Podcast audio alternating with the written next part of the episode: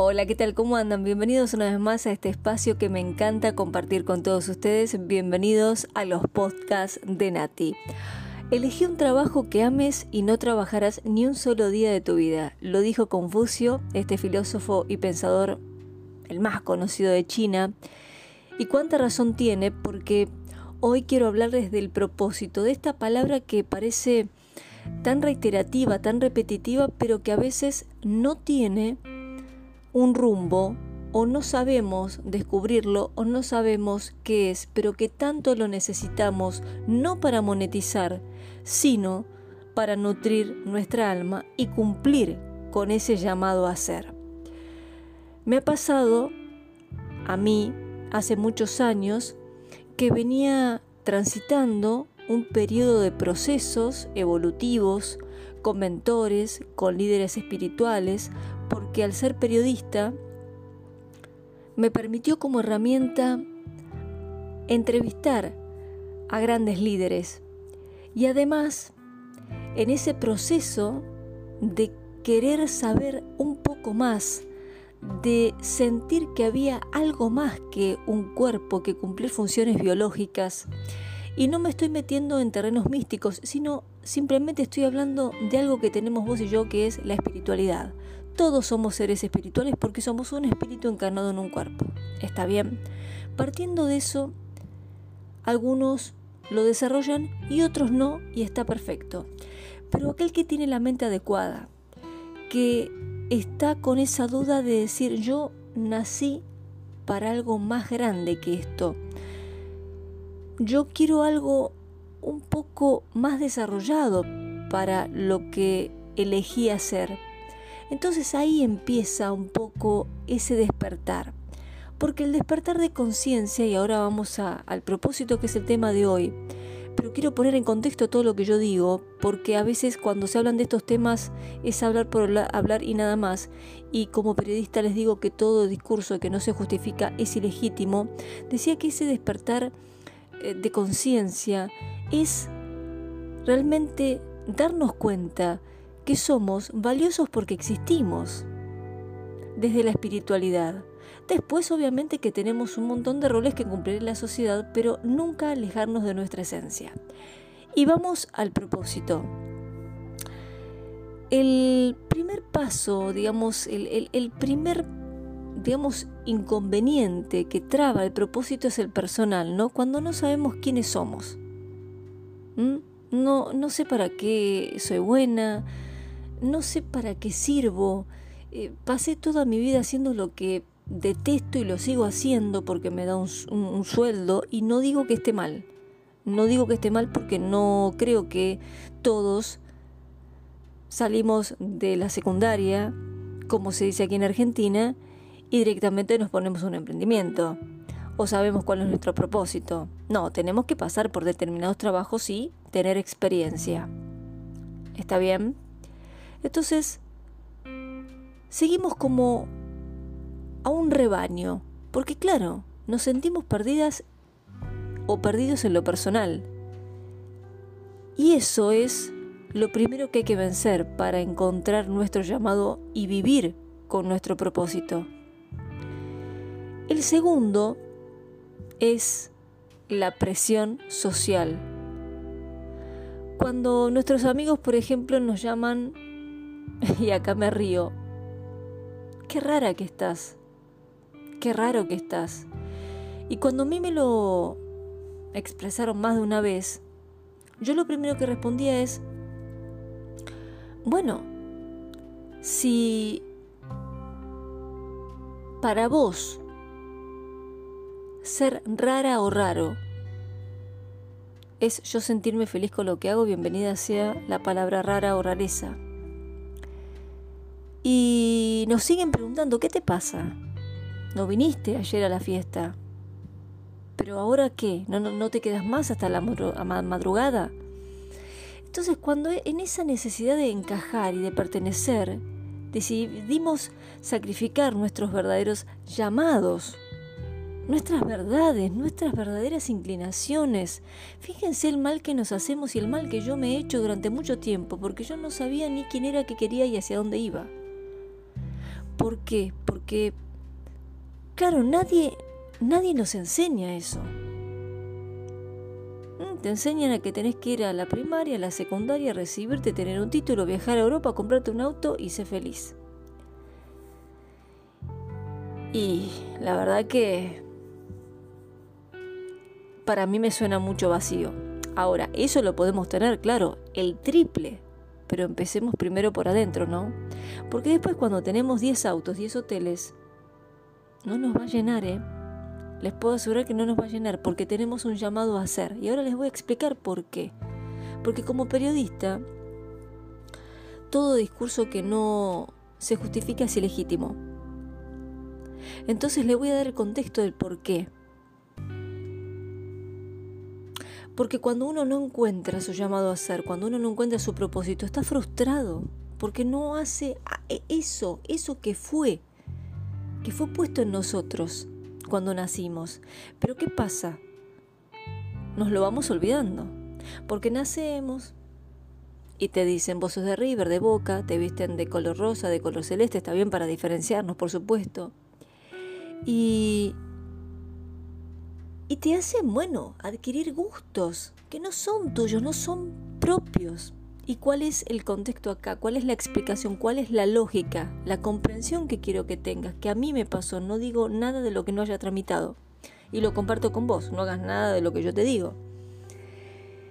Es que Dios, el universo, o el Dios que vos tengas, ¿eh? o si crees en vos mismo, está perfecto somos, digamos, que nos dieron dones según nuestras capacidades. Recuerden esto, nos dieron dones según nuestras capacidades.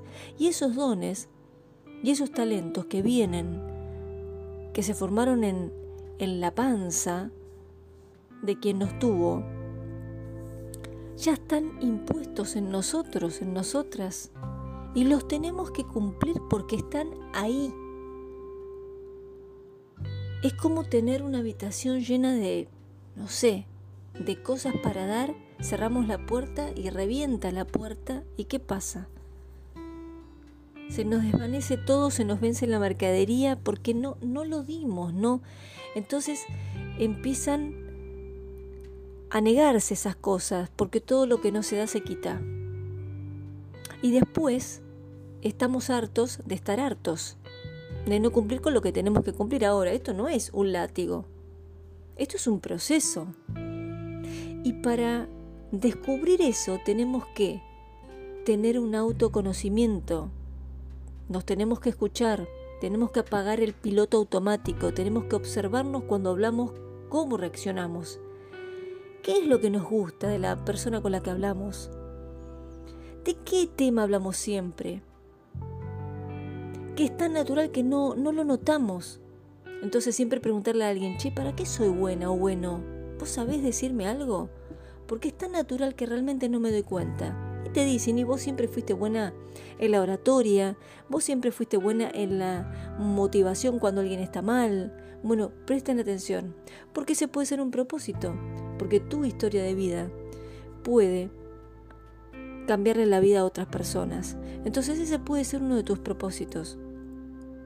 ¿Mm? Porque el propósito somos nosotros mismos, con nuestra naturaleza, con nuestra frescura, con nuestra esencia.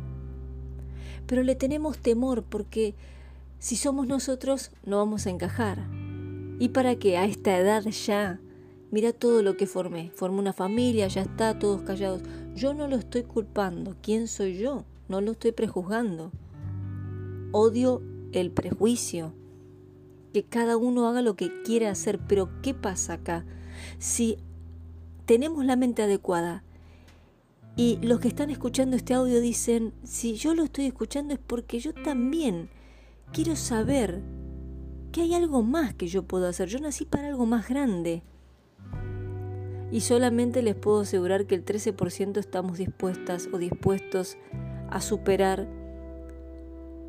esa vida promedio que no está mal, porque aquel que tiene un trabajo en estas épocas y tiene un sueldo y puede mantener a su familia, está bien, porque hoy tal vez teniendo una familia que mantener, animarse a emprender, animarse a, a no a perder el tiempo, porque el perder tiempo para buscar un propósito no es una pérdida de tiempo, es buscar tu esencia. Tal vez no, no quieran dedicarle ese tiempo a eso, pero si lo hacen va a ser muy sanador, porque van a estar bien ustedes y van a estar bien todo su entorno. Y a veces tenemos muchas pasiones y talentos, pero claro, no sabemos cuál elegir o sabemos cuáles son, pero no sabemos cómo pasarlas a la acción, cómo emprenderlas, ¿no? Entonces, yo creo que después de todo esto tenemos que tener rebeldía. Tenemos que decir basta. Eso nos lleva a replantearnos y crear un pensamiento autónomo y una personalidad propia. Empezar a escucharnos y definir cómo queremos que sea nuestra vida, porque es nuestra. Se entiende que es nuestra y solamente nosotros tenemos el derecho a vivirla como realmente queremos. Cuando alguien nos dice y no ves la realidad, ¿qué realidad? ¿La tuya? ¿O la mía? ¿Cuál es la realidad? La que cada uno vive. ¿De qué realidad nos hablan? Reitero, soy periodista. Y a veces los medios no son la realidad. Son medios que informan o a veces desinforman. Elijo poco pero buenos.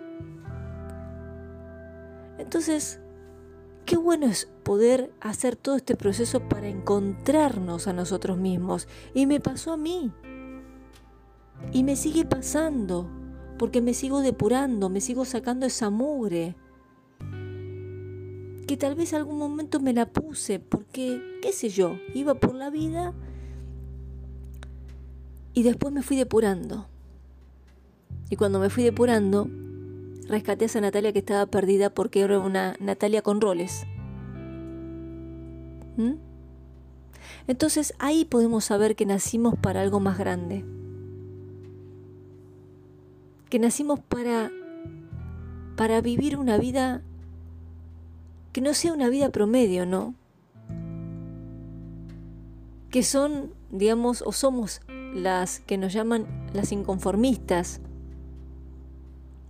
entonces, no vinimos al mundo por razones laborales. Vinimos al mundo, creo yo, a cumplir una misión, así que dejemos de perder el tiempo. Eh, cuando decimos lo vamos a hacer hoy, mañana, no, eso es una mentira que le ponemos a nuestro inconsciente. Y escuchen esto, no tenemos que estar listas o listos para iniciar. Tenemos que empezar para estar listas. Reitero, no tenemos que estar listas o listos para iniciar. Tenemos que empezar para estar listas. Y nosotros decimos, no, pero cuando yo tenga este elemento, ahí sí, lo voy a hacer, sí, sí, seguro que lo voy a hacer. ¿Y después qué pasa? Es incongruente, porque si nosotros comenzamos y damos ese paso y pasamos a la acción, viene la confianza como resultado de habernos lanzado. ¿Entienden cómo funciona? Nos ensuciamos las manos, nos corregimos, nos da vergüenza vernos y decimos, uy, qué mal, no este video yo lo elimino, no este audio yo lo elimino, ya está, no, no quiero que lo escuche ningún amigo, nada. Pero empezamos, no perdimos nada, ganamos valor. Entonces, la transformación se da en la acción. Y de eso se trata, de encontrar nuestro propósito, que somos nosotros mismos. Y para ser nosotros mismos tenemos que hacer ese proceso de autoconocernos, de observarnos, de escucharnos y de no ir como un rebaño. No tengan miedo, no va a pasar nada, ¿eh? Porque Miren que cuando empezamos a depurarnos empiezan a venir las personas que vibran como nuestra esencia. Cuando no sabemos quiénes somos, estamos, bueno, rodeadas de personas, que yo no las llamaría ni amigas ni amigos, personas que vibran como vibramos en ese momento, como un ojo en el viento, no sabemos qué queremos, queremos encajar, porque queremos conseguir que el otro nos dé. ¿Saben cuánto mal hace eso? Mucho mal mucho mal hace. Y se lo digo desde la autoridad del conocimiento, porque lo estudié, porque lo experimenté, porque me pasó, porque no sabía ni quién era, entonces quería encajar en algún momento, pero, pero, no en su demasía. No en su demasía. Porque siempre me caractericé por ser alguien distinta. No mejor ni peor, distinta. No iba con el rebaño, no me gustaba de repente la secundaria que le hicieran maldades a nuestras eh, profesoras, no por ser buena o mala, no, no me gustaba, entonces ya encajaba para otro lugar no iba hacia el lugar de la masa. ¿Está bien, está mal? No lo sé. Era lo que yo sentía hacer. Acá no estamos juzgando. Estamos compartiendo y no hagan nada de lo que yo les diga. Así que lo mejor y lo más importante es pasar a la acción, no perder más tiempo y todos los días preguntarnos un poco más para saber quiénes somos. Es un trabajo, duro, pero sanador. Les mando un beso grande y comenten si les gustó para que hagamos un, próximo podcast. Hasta el próximo encuentro. Chao.